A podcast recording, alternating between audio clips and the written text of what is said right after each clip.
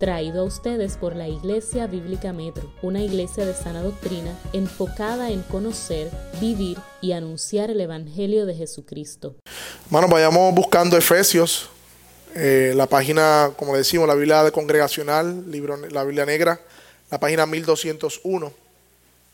Y básicamente estuvimos exponiendo Efesios y Pastor Andrés regresó a Efesios, pero esta vez para hacer un panorama de algunas cosas importantes que necesitamos saber para continuar nuestro estudio de la carta expositiva. Hace dos domingos Andrés habló sobre que necesitamos conocer el amor de Dios para poder entender y aplicar la carta de Efesios. El domingo pasado hablamos que necesitamos entender nuestra identidad en Él. Y hoy estaremos hablando entonces de la obediencia en Cristo. La obediencia en Cristo. El pasaje base que vamos a hablar es Efesios capítulo 3, versículo 20. Y manténgalo ahí en lo que introducimos ese pasaje. Y si yo hiciera una pregunta a todos aquí, y si somos honestos con esta pregunta, y yo preguntase, ¿cuántos aquí están satisfechos con su vida de devoción y obediencia a Dios? ¿Qué pasaría? No tienen que levantar la mano. Pero yo creo que es una pregunta que revela algo de la lucha diaria del creyente. Y de momento parecería ser que, como vamos a hablar de la obediencia en Cristo, la palabra obediencia suena como a una obligación, como algo que, me, que me fuerzan a hacer, algo que no quiero, algo que, pues, ¿de qué me queda? Como los niños que están aquí, cuando papá te dice recoge el cuarto, ay bendito, así mismo, ¿no? La palabra obediencia por alguna razón no está ligada a disfrute en nuestra mente. La palabra santidad tampoco está ligada a deleite en nuestra mente. Asociamos la obediencia con una carga pesada y una obligación que se nos impone. Y tenemos que preguntarnos si esta es la visión de las escrituras acerca de la obediencia. Eso es lo primero que tenemos que hacer. Porque si algo nosotros hacemos es venir a la palabra para que la palabra nos alinee el pensamiento a la luz de la verdad. Y por lo menos yo encontré cuatro razones generales, hay muchas más, por las cuales la obediencia o la piedad no la asociamos con el disfrute, ni el deleite, ni algo que queramos hacer.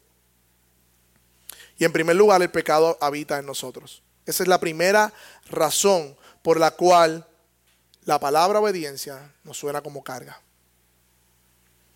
Dice Gálatas 5 que el deseo de la carne es contra del espíritu y el espíritu en contra de la carne. El pecado habita aún en nuestros miembros, en nuestro cuerpo.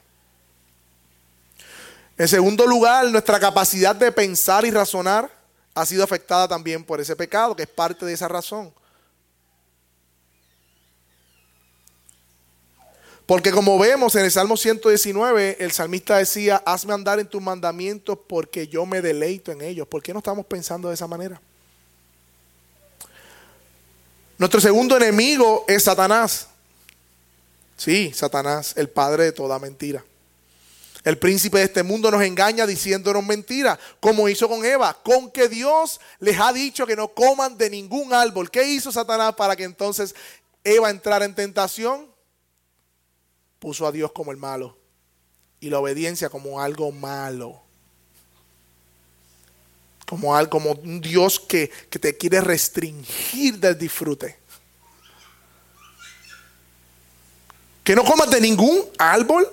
¿Qué Dios es ese? Eso no fue el mandamiento, ustedes lo saben. Pero torció la palabra de Dios. Y número cuatro, el mundo en que vivimos. Así que tenemos el pecado, nuestra capacidad de pensar, Satanás y el mundo que está influenciado por Satanás. con las ideas de este mundo, en las cuales dice Pablo que anduvimos en otro tiempo. Y yo creo que en primer lugar, antes de hablar de obediencia, tenemos que reconocer lo siguiente. Tenemos que reconocer que es una lucha. Por estas razones. Que hay una lucha real en nosotros en la obediencia a Dios. No es casual, no es trivial. Si queremos ser obedientes, fieles a Dios, santificados, la realidad es que no es algo que ocurre por casualidad y de manera trivial. Hay que ser intencionales. Hay que disciplinar nuestro cuerpo, como dice Pablo. Esa es la realidad. El punto es, mis hermanos, que es imposible tener victoria sobre el pecado y obediencia en Cristo por nuestras propias fuerzas. Es imposible. No tenemos los recursos para luchar contra los apetitos de la carne, contra el diablo Satanás. No podemos luchar contra las ideas de este mundo. No podemos. Y Jesús claramente dijo, sin mí nada podéis hacer. No hay break, es vano, es fútil. Si buscamos obedecer a Dios fuera de Cristo.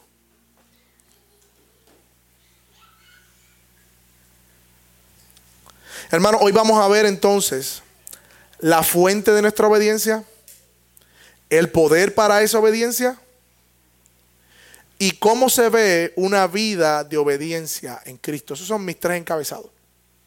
La fuente de nuestra obediencia, el poder para la obediencia y cómo se ve una vida de obediencia en Cristo. Vamos a leer el pasaje juntos. Efesios 3, 20 al 21 dice de la siguiente manera y aquel que es poderoso para hacer todo mucho más abundante de lo que pedimos o entendemos según el poder que obra en nosotros, a Él sea la gloria en la iglesia y en Cristo Jesús por todas las generaciones, por los siglos de los siglos. Amén. Hemos hablado diferentes maneras de cómo la carta de los Efesios está estructurada. Los primeros tres capítulos teológicos, los últimos tres capítulos prácticos, doctrinales, en cómo aplicamos la teología. Y es interesante que justamente antes y antes de entrar al pasaje, quiero que vean el lugar del pasaje en la carta de los Efesios porque es importante. Dios inspiró a Pablo para dejarnos antes de entrar a los imperativos de cómo vivir una vida cristiana, este versículo que acabamos de leer. No es casual, sino que fue inspirado por Dios. Capítulo 1, Pablo nos habla de la elección, de la redención, de adoptados en Cristo, de las bendiciones espirituales. Capítulo 2 nos habla de cómo fuimos salvados por ese poder. Capítulo 3 nos dice que los judíos y los gentiles ahora somos un solo pueblo en Cristo, toda la obra de salvación. Somos herederos de la promesa juntamente con los judíos, somos un solo pueblo. Y justo antes de comenzar a decirnos cómo vivir las implicaciones de esta vida cristiana, de lo que Dios ha hecho, nos pone este pasaje. No es casualidad, mis hermanos. No es casualidad, es una pared central en la carta de los Efesios. Muchos de aquí que saben de casa y van a remodelar, hay unas paredes que tú no puedes tocar. Hay unas que sí tú puedes mover, romper, hay unas que son eh, fundacionales que tienen que ver con la estructura de la casa, que tienen el soporte, una pared de soporte, usualmente de concreto. Mis hermanos, este texto es la pared de concreto que une tanto la teología como la vida práctica. Por eso es importante que lo entendamos para poder entender la carta de Efesios que estamos estudiando domingo tras domingo. Y yo creo que vayamos al pasaje. Miren, miren conmigo. Mira cómo dice el versículo 20. Y aquel que es poderoso para hacer todo mucho más abundante de lo que pedimos o entendemos. Detengámonos un momento y aquel que es poderoso. Primera pregunta, ¿quién es ese aquel? El Dios Trino. El Dios Padre, Hijo y Espíritu Santo es ese aquel que es poderoso. El Padre reunió todas las cosas en el Hijo. El, hizo, el Hijo hizo la obra de redención, murió en la cruz, compró la salvación de todos los elegidos, fue sentado en lugares celestiales y ahora el Espíritu Santo es dado como garantía. El Dios trino es aquel que es poderoso. Lo cantábamos ahorita. ¿Quién como el Señor Dios fuerte? Por eso tenemos que cantar con inteligencia, mis hermanos. No dice que nosotros somos los poderosos, sino dice que aquel que es poderoso para hacer todo. Esto coloca el poder del hacer fuera de nosotros. Hermanos, la fuente del poder para hacer no se encuentra en nosotros, sino que la fuente de nuestra obediencia se encuentra en Dios mismo. Esa es la fuente de nuestra obediencia. Por eso dice para hacer todo. No dice algunas cosas o casi todas las cosas o la mitad de las cosas Dios, la mitad de las cosas tú. No, dice todo. Y en el griego todo, mis hermanos, es Ustedes son estudiantes de griego. Todo. Vayan conmigo a la Biblia, ahí mismo. Lean ese pasaje de nuevo conmigo. Dice, y aquel que es poderoso para hacer todo. Ok. Ahora, miren esto. Capítulo 4, vayan conmigo. Versículo 2 que vivan con toda humildad y macedumbre, con paciencia, soportándose unos a otros. O sea, que aquel que es poderoso para hacer todo, es el poderoso para yo poder vivir a la luz de toda humildad, toda mansedumbre, toda paciencia.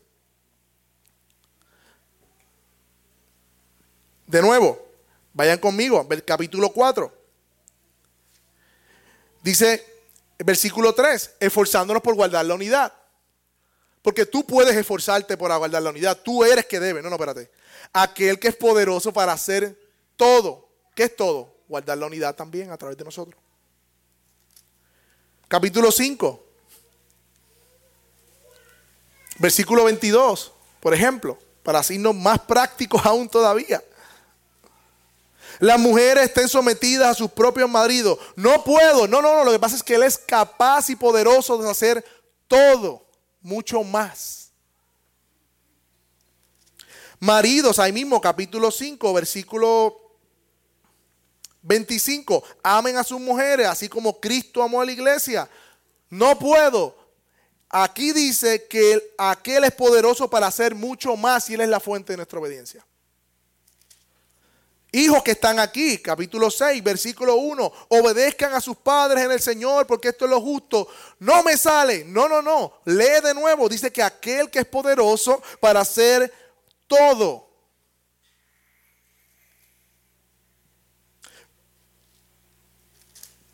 Ustedes entendieron el punto. Justo antes de cómo vivimos la vida cristiana, Dios nos deja un consuelo hermoso de que la fuente de nuestra obediencia no se encuentra en nosotros, sino se encuentra en aquel. Ahora, si seguimos mirando el pasaje, mira cómo dice, capítulo 3, versículo 20, aquel que es poderoso para hacer todo, mucho más abundante. Parece redundante. Puede decir, puede hacer todo más, o puede hacer todo mucho, o puede hacer todo abundante. No dice, mucho más abundante. Miren los énfasis. Yo entiendo que Pablo no está gastando palabras allí. Yo creo que Pablo, a través del Espíritu, está inspirado para elevar la perspectiva del poder activo de Dios hacia nosotros, sus hijos. Dios puede cumplir con más de lo que se le pueda pedir en oración, porque ella mismo dice que pedimos y entendemos.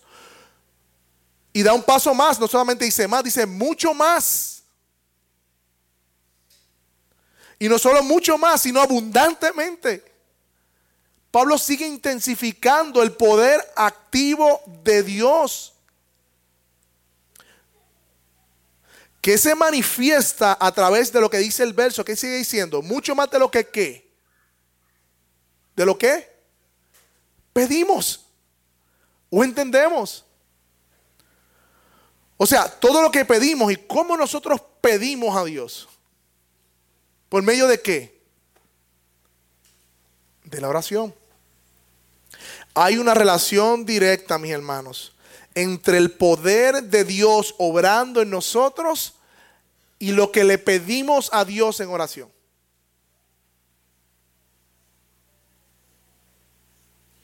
Y no solamente lo que pedimos, sino aún lo que entendemos, como leímos ahorita en Romanos, aún pidiendo, no sabemos lo que pedimos, no sabemos, y el Espíritu va más allá de lo que pedimos, como sabe cuál, qué me conviene y qué es la intención correcta, intercede, es como si cambiara nuestras oraciones a Dios.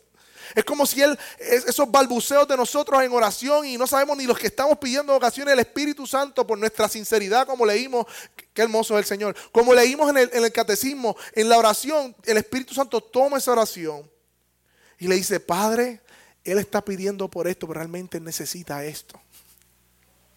Él lo quiere de esta manera, pero yo voy a interceder por Él con gemidos indecibles. Él nos ayuda en nuestra debilidad. Ahora bien, mira lo que sigue diciendo. Le pedimos, lo entendemos, según el poder que obra en nosotros. Espérate, Pichi. Me dijiste al principio que el poder está en aquel. Pero ahora dice el texto que es según el poder que obra en nosotros. ¿Cómo es esto? Bueno, antes de ver de qué se trata este poder, que es nuestro segundo punto, y cómo obra en nosotros, quiero que nos detengamos a pensar en un momento, mis hermanos. El Dios trinos, trino, para hacer mucho más en nosotros. ¿Sabes cuál es el medio y cómo es posible que Dios pueda hacer mucho más? Por medio de nuestro Señor Jesucristo. Jesús, nuestro mediador. Por eso la carta de los Efesios es todo en Cristo, en Él. Jesús es el Hijo eterno de Dios que nos reconcilió con el Padre él es el verbo de la creación que hizo todas las cosas con la palabra de su poder. Hermanos, Jesús no permaneció en la tumba, se levantó con poder, venció el pecado y la muerte. Y Dios es poderoso para hacer mucho más porque puede y porque por medio de Cristo nosotros ahora que estamos en Él, obra en nosotros. Cristo es el medio de la fuente de nuestro poder. Cristo tiene el derecho, el poder, la autoridad y no hay nadie que lo detenga ni le dice qué haces. No hay nada imposible para Él. Mucho más de lo que pedimos y pensamos, hermanos, porque nuestro Dios es omnisciente y nos ama más de lo que tú y yo nos amamos a nosotros mismos. Porque el Padre nos compró a precio de sangre y el Hijo dijo que cumpliría la voluntad del Padre que es resucitarnos con Él. La salvación es segura. La salvación es segura. Por eso Él puede hacer mucho más, porque su obediencia, la obediencia de Cristo, fue completa y sincera, mis hermanos. Dice Romanos 8:3 que lo que era imposible para la ley, por cuanto era débil por la carne, Dios enviando a su Hijo en semejanza de carne, de pecado, y a causa del pecado, condenó al pecado en la carne Cristo condenó el pecado y venció la muerte y aplastó la cabeza de la serpiente. Mis hermanos, los enemigos de nuestra obediencia fueron vencidos por nuestro Señor Jesucristo.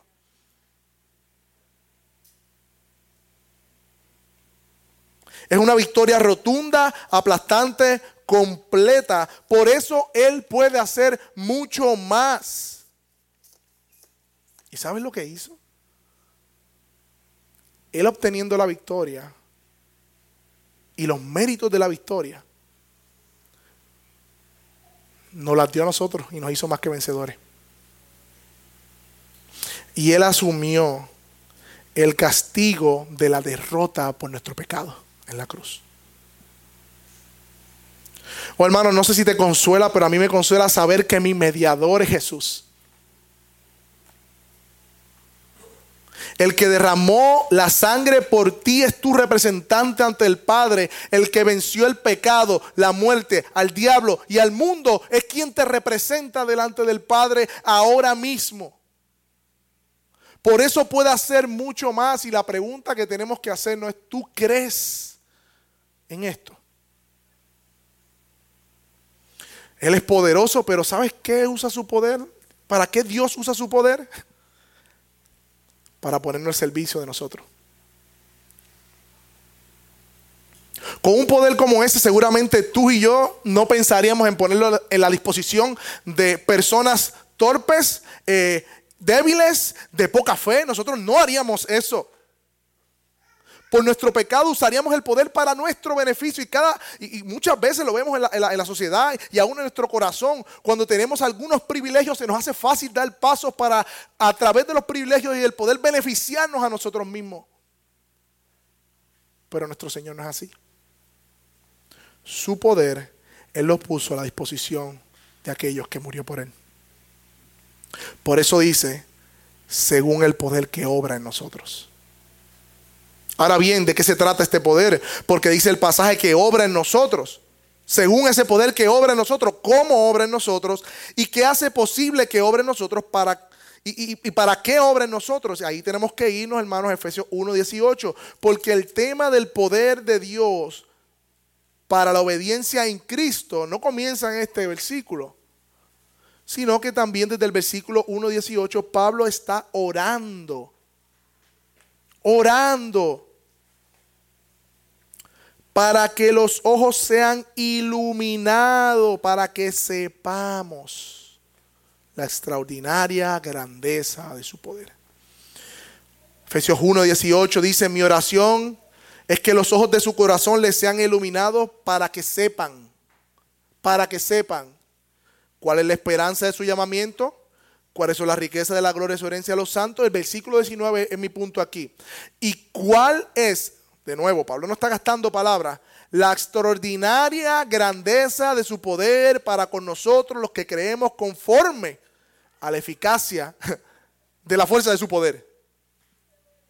Este poder obró en Cristo cuando lo resucitó entre los muertos y lo sentó a la diestra en los lugares celestiales. Esta es la primera de las oraciones que hace Pablo en la carta y en todas pide para que Dios nos abra los ojos y podamos ver, apreciar, comprender las riquezas inagotables en Cristo.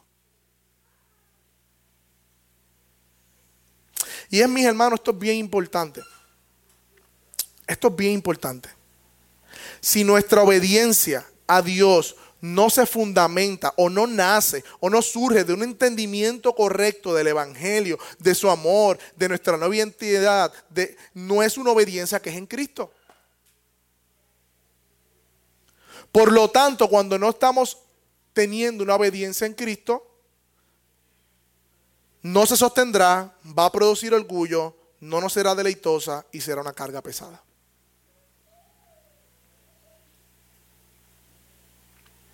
Pero, Pichi, no entiendo. Me estás hablando de obediencia, ¿por qué me hablas de ser iluminado ahora? ¿Acaso la obediencia no es algo que hacemos? Esa es la pregunta que debemos responder ahora. ¿Acaso la obediencia a Dios no es algo que nos esforzamos? Porque suena eso. Y mi respuesta es sí, pero ese es el fruto. Pero el poder de la, de la obediencia para obedecer a en Cristo no comienza cuando actuamos sino que es el resultado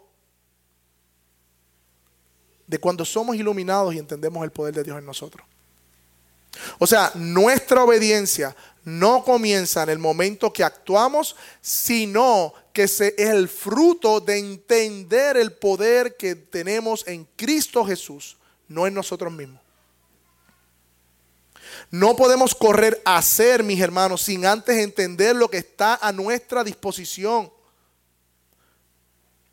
Imagínese una persona que estudió para llegar a ser un astronauta.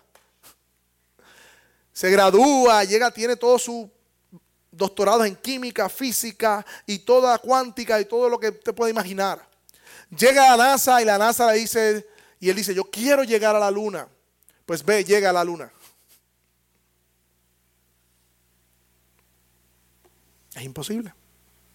A menos, a menos que ese astronauta sea auspiciado, por decirlo de una manera, y vea todo lo que hay a su disposición en el centro de despegue, en los entrenamientos, el, cohete que va a salir, la tecnología, el equipo de apoyo, el support a su familia, el support. A menos que él no vea todo eso, le es imposible llegar a la luna. Igualmente, imagínate que una persona decida bajar de peso. Sin ningún tipo de nada. De entrenamiento, de, de saber cómo, de quién lo guíe. A menos que no se le introduzca, se le enseñe, tenga el support, tenga los entrenadores, tenga la persona que lo apoye, tenga, se hará cuesta arriba llegar a rebajar.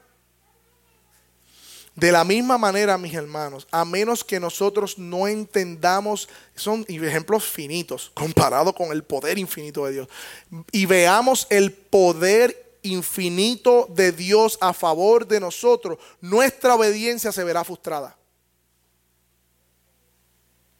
Y esto es uno de nuestros mayores problemas, que están vidas carentes de piedad y carentes de obediencia, porque pensamos que primeramente se trata de algo que hacemos de forma práctica, cuando en realidad es algo que no estamos viendo de manera espiritual. Yo quiero repetir eso, mis hermanos. Uno de nuestros mayores problemas cuando tenemos una vida carente de piedad, una vida carente de obediencia, una vida que no hay victoria sobre el pecado, pensamos que tenemos que hacer algo primariamente. Dejar de hacer aquí, levantarme temprano, cambiar esto aquí, cambiar, ok, ok. Cuando en realidad es algo que no estamos viendo de manera espiritual primero. Y me lo estoy inventando yo, ¿no? Mis hermanos, míralo ahí. Versículo 19, versículo 18. Él dice, yo, yo oro, Pablo ora para que sus ojos de su corazón sean iluminados. Versículo 19, para que sepan que cuál es la extraordinaria grandeza de su poder para con nosotros los que creemos. Hermanos, Pablo está orando para que Dios le abra los ojos a la iglesia de Efesios y puedan ver antes de decirle cómo vivir la vida cristiana.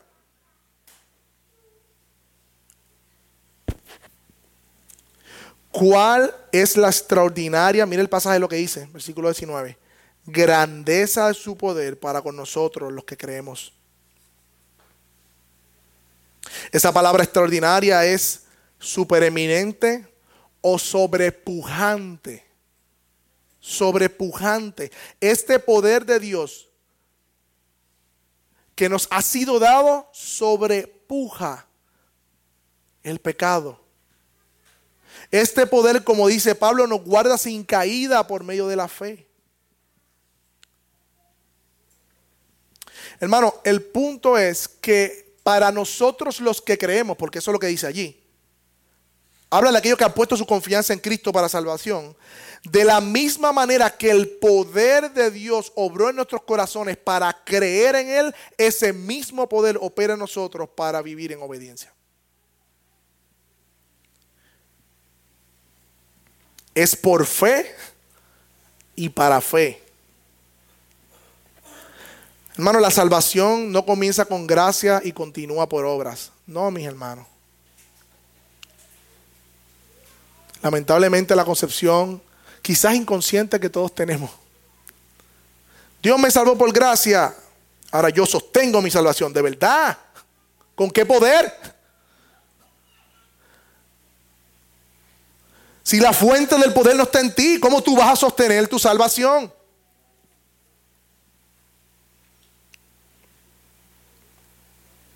Hermano, esto yo no lo digo para motivarlo de que hay una fuente de poder inagotable, lo dice la escritura.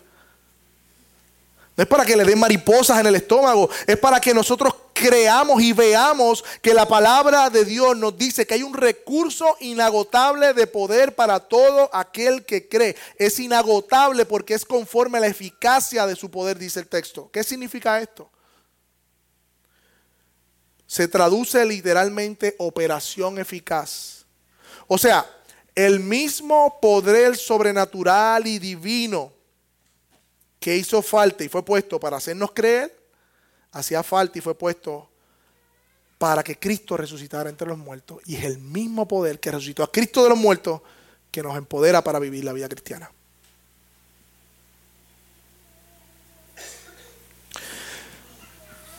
Mis hermanos, si Cristo no resucitó entre los muertos, ¿qué dice Pablo? Vale nuestra fe. Pero si tú eres cristiano, es porque crees que Él murió, resucitó y ascendió al cielo, ¿no? Eso es una realidad, no solamente por fe mística, sino histórica. Esa es la fe del creyente. Cristo resucitó de entre los muertos y así como es cierto que Cristo resucitó de los muertos, así como es cierto que ese poder está disponible en nosotros, obrando en nosotros, poderosamente, como dice el texto.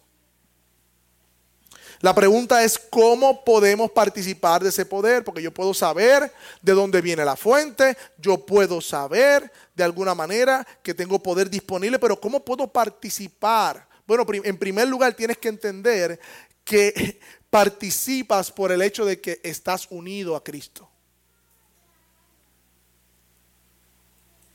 Es triste, mis hermanos, que una de las doctrinas más hermosas de las Escrituras sea una de las más asumidas, más olvidadas, nuestra unión con Cristo. La palabra de Dios dice que cuando nosotros creímos fuimos sepultados con Él y resucitados juntamente con Él. Dios nos unió a Cristo mismo.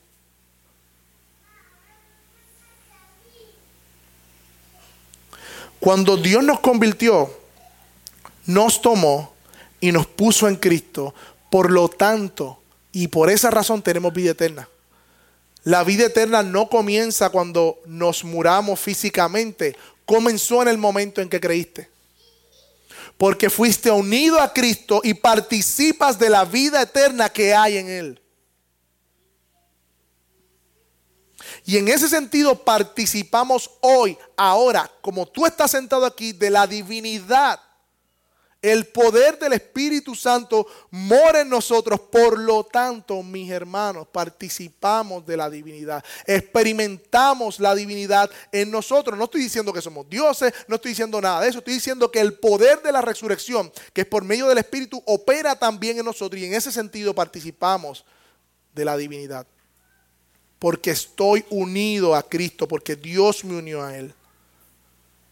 Y esto es importante, mis hermanos, y, he tomado el tiempo para que nosotros no solamente me escuchen, hermano, no importa, si usted escucha esto y usted no lo cree, está perdiendo su tiempo. La escritura y la palabra de Dios es verdad y la palabra de Dios nos dice que hemos sido unidos a Él. ¿Y saben lo que sucede? Que cuando nos enfrentamos a las tentaciones, al pecado, al poder del pecado, como dice Pedro, olvidamos que fuimos purificados y por eso caemos. Leí un artículo una vez de Piper acerca de la pornografía, donde decía que muchos jóvenes se enfrentaban a este pecado con una mente ya rendida a caer. El diablo los convenció de que no podrían tener la victoria sobre este pecado. Antes sin ni siquiera comenzar a luchar con él. Y él decía que si tú te acercas a cualquier tentación o momento donde tengas que obedecer con ese pensamiento, ya el diablo ganó terreno. Eso es lo que Él quiere. Que tú no veas el, el supereminente tanque infinito de poder del Espíritu que está obrando a tu disposición. Porque estás en Cristo.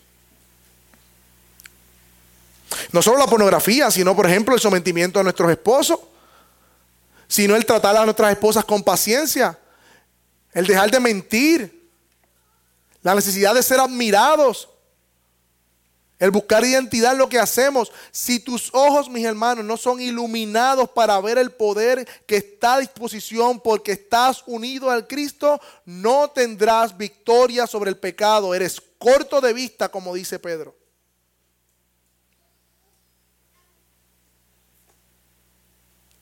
Muchos cristianos se sienten débiles y viven en debilidad, esperan el fracaso espiritual y entonces se niegan a intentarlo o hacerlo a medias. ¿Para qué? Dicen muchos. Si voy a caer, si voy a pecar. ese pensamiento no corresponde con lo que dice la Escritura. Porque Pablo está orando para que nuestros ojos y de nuestro corazón sean iluminados de, modo tal que veamos el poder de Dios que está disponible, canalizado por medio del Espíritu Santo. Y dice un comentarista, tenemos que enfrentar los problemas, las tentaciones y todo tipo de obediencia en la vida como conquistadores y no como víctimas. Porque hemos hecho, sido victoriosos por medio de aquel que nos amó, mis hermanos. ¿Por qué? Porque el poder fluye de Cristo hacia nosotros mismos que estamos en Él. Él es supremo sobre todo lo demás. Y yo sé que aquí está la lucha de la vida cristiana. Yo sé. Porque yo la he experimentado. Yo sé a lo que cada uno de nosotros hemos sido llamados a hacer. Y cuando nos vemos ese llamado a hacer, sentimos ese tipo de frustración y comenzamos a pensar las cosas que tenemos que hacer para no sentirnos así. Pero ¿sabes qué nos molesta la culpa? No nos molesta que deshonramos a Dios. Eso es otro peligro. Queremos deshacernos del sentido de culpa haciendo cosas sin primero entender que a quienes hemos ofendido a Dios mismo Y comenzamos a cambiar y hacer y hablar y duramos una, dos, tres semanas. Porque no nos detuvimos a lo básico y esencial. Como dice, el sentido común es el menos común de los sentidos. Pues las verdades más básicas del Evangelio son las más que olvidamos. Que son las dos que hemos hablado hasta ahora. La fuente del poder para nuestra obediencia no está en ti, uno. Número dos, el poder de la obediencia es abundante en Cristo. Pero entonces, ¿cómo luce que nuestro tercer punto, una vida obediente en Cristo? ¿Cómo luce, mis hermanos? Porque de qué vale identificar la fuente de nuestra obediencia, que es Cristo mismo, y el poder de la obediencia que tenemos en Él, si no sabemos en primer lugar cómo tenemos ese poder para la obediencia o cómo podemos vivir a la luz de ese poder en Cristo.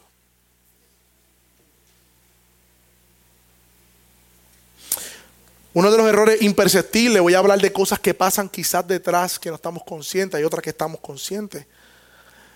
Aunque no lo digamos, es que pensamos que por nuestra obediencia es como un tipo de pago que tenemos que devolverle a Dios por lo que Él hizo. Opera detrás de nosotros como si tuviéramos que pagar algo para sentirme digno y merecedor de su amor. Por eso tengo que obedecer. Y este pensamiento se esconde detrás de la idea de que yo soy suficiente para obedecer.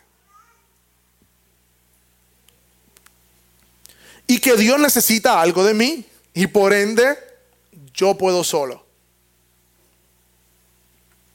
Hay personas que piensan que pueden pagar, quizás inconscientemente, lo que Dios hizo. Hay otros que son los, le llamamos hipercabinistas, que dice, jamás podré pagar ni hacer nada por mi salvación porque yo soy un depravado, no hay nada en bueno en mí, todo, todo es por gracia, todo es por gracia, gracia, gracia, gracia, que Él haga la obra de santificación en mi vida. Yo no puedo hacer nada, no puedo esforzarme. El primero piensa que puede, el segundo dice yo no puedo nada. Y este pensamiento esconde la idea de una relajación en la vida de piedad que la Biblia nunca presenta.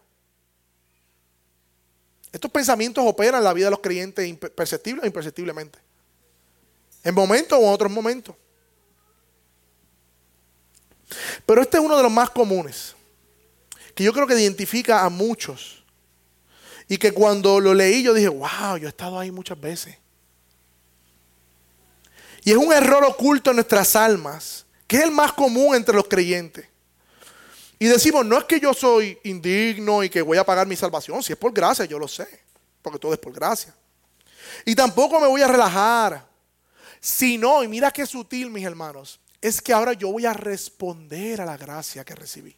Y hasta yo mismo decía, pues mira, los primeros tres capítulos de Efesios son lo que Dios hizo. Los, los otros tres son lo que yo ahora hago. Ahora yo voy a responder, Él murió por mí, ahora yo viviré por Él.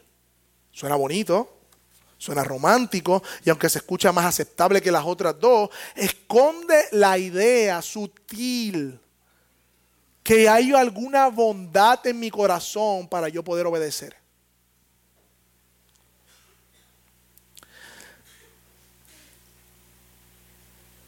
De que yo soy suficiente hasta que la cosa se pone difícil y ahí yo digo, Dios ayúdame.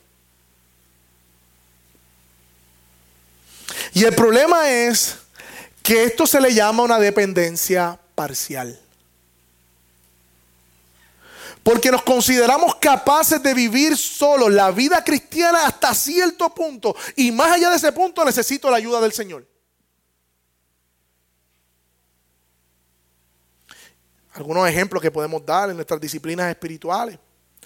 O la lucha contra el pecado, la falta de contentamiento, la falta de perdón. Es como si, como si tuviéramos un, y lo leí en el libro, esto me ayudó mucho, el libro de Jerry Bridges, eh, La verdadera comunidad.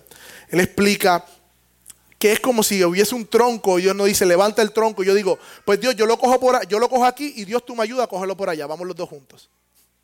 Esa es esa idea que está en nuestra mente.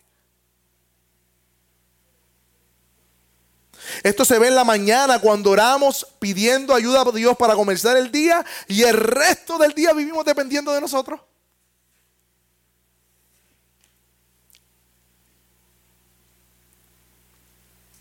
hasta que nos encontramos en una situación de crisis. Y ahí entonces decimos, Dios. Y esta vida, esta forma de vivir la vida cristiana es sutil. Y si no somos cuidadosos y no examinamos nuestro corazón, nos llevará a vivir vidas estériles, estancadas y en frustración, mis hermanos. Pero no tiene que ser así. Por eso Pablo está orando para que nuestros ojos sean abiertos y comprendamos el poder extraordinario que está en Cristo y obra en nosotros.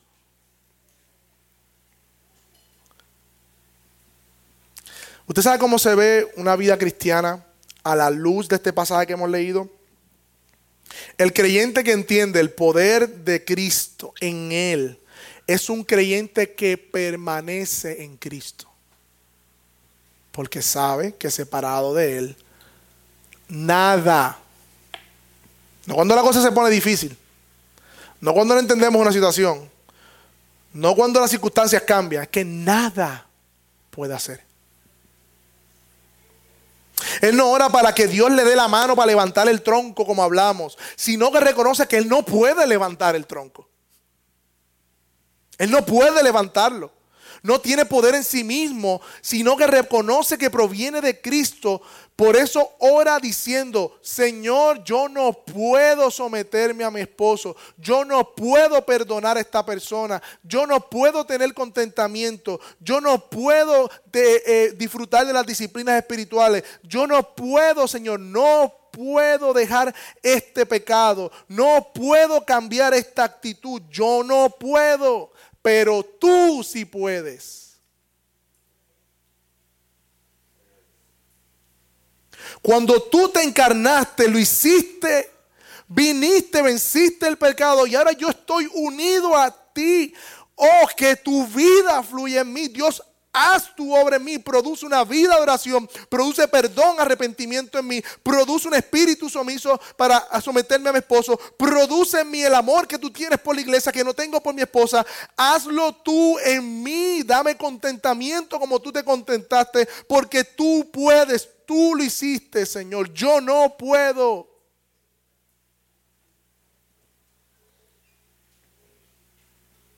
Pero tú sí puedes.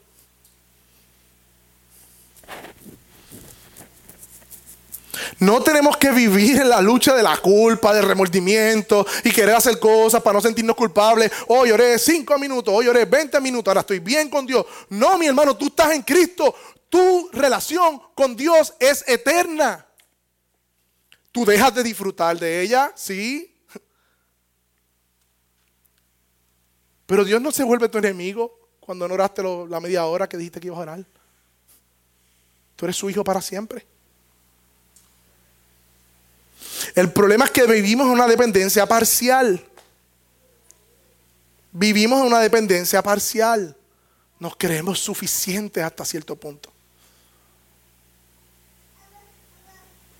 Mi hermano, esta es la diferencia entre Señor ayúdame y Señor empodérame.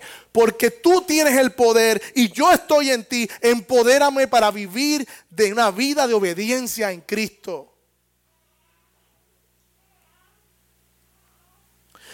Empodérame para dejar de perder mi tiempo en las redes sociales. Empodérame, Señor, para vivir una vida de santidad en el trabajo. Empodérame, Señor, para perdonar. Porque tu palabra dice que hay poder que opera en nosotros, pero no viene de mí.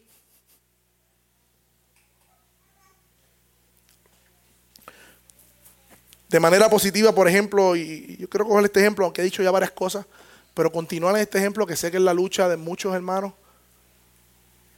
incluyéndome. ¿Cómo se ve la obediencia en Cristo de manera positiva en nuestra vida de piedad. Comienza, mis hermanos, con un reconocimiento de que no somos capaces de producir vida espiritual por nosotros mismos. Si primero no comenzamos ahí, mis hermanos, estamos cerrando la fuente de poder.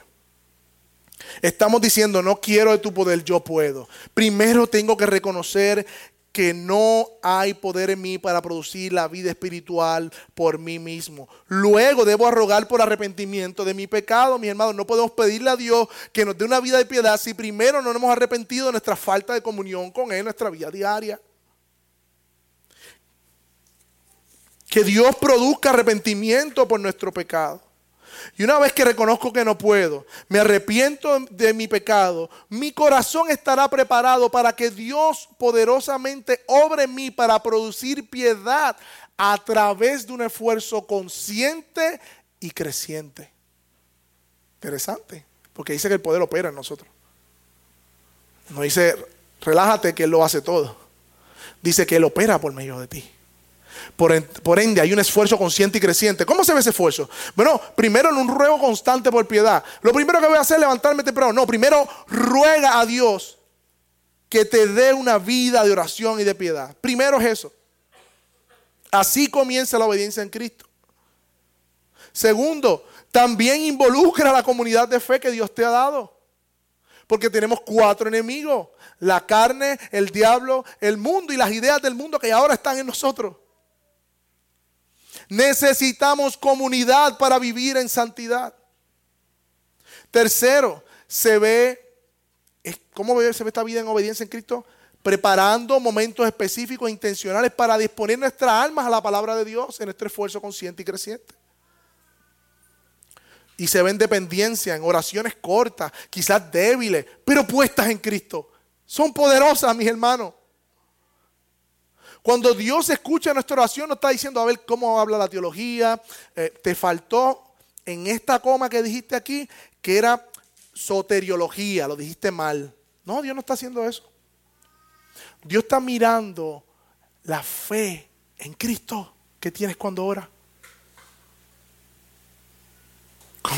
Catecismo de hoy mismo lo decía. ¿Cómo se ve entonces de manera negativa la lucha con el pecado? Comienza de la misma manera, mis hermanos, reconociendo que yo no soy capaz de vencer ese pecado en mis propias fuerzas, que no puedo, que no tengo el poder. Por lo tanto, corro a Cristo, miro a Cristo en mi impotencia y ruego que produzca en mí un repudio por su pecado. ¿Y cómo Él va a producir en mí un repudio por el pecado? Fijando mi mirada en la cruz. Fijando mi mirada en Cristo, verlo allí en su santidad, en su amor, en su gracia. Fijo mi mirada en que Cristo venció ese pecado cuando vino.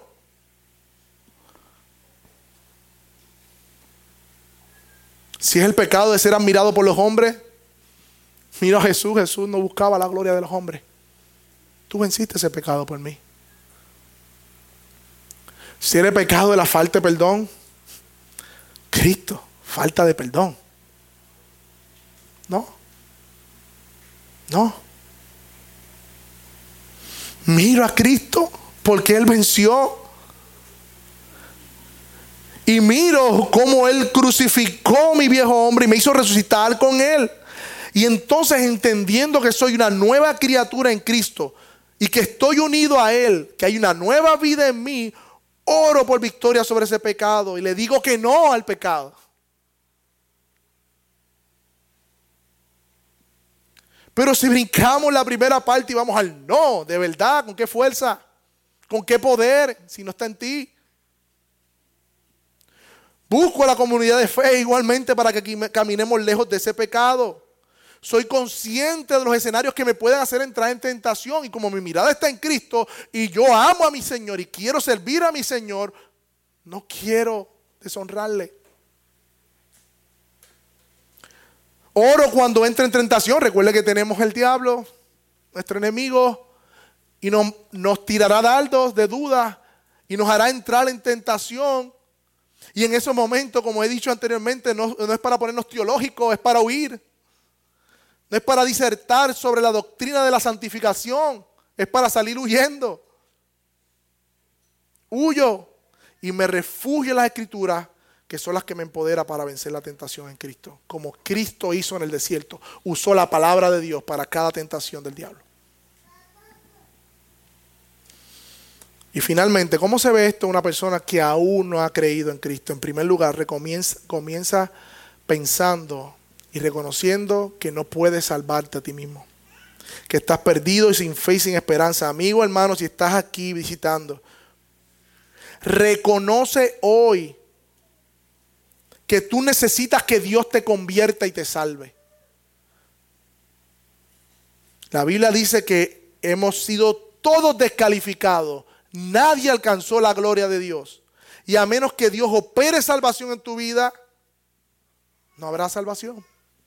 Reconócelo y pide a Dios salvación. Ora ahí donde está y dile de todo corazón, Señor, sálvame porque yo no puedo salvarme a mí mismo. Reconoce tu pecado ruega arrepentimiento y dile a Dios, dame arrepentimiento por mi pecado. Hazme nacer de nuevo. Entonces, ven, no te quedes ahí. Ven, acércate.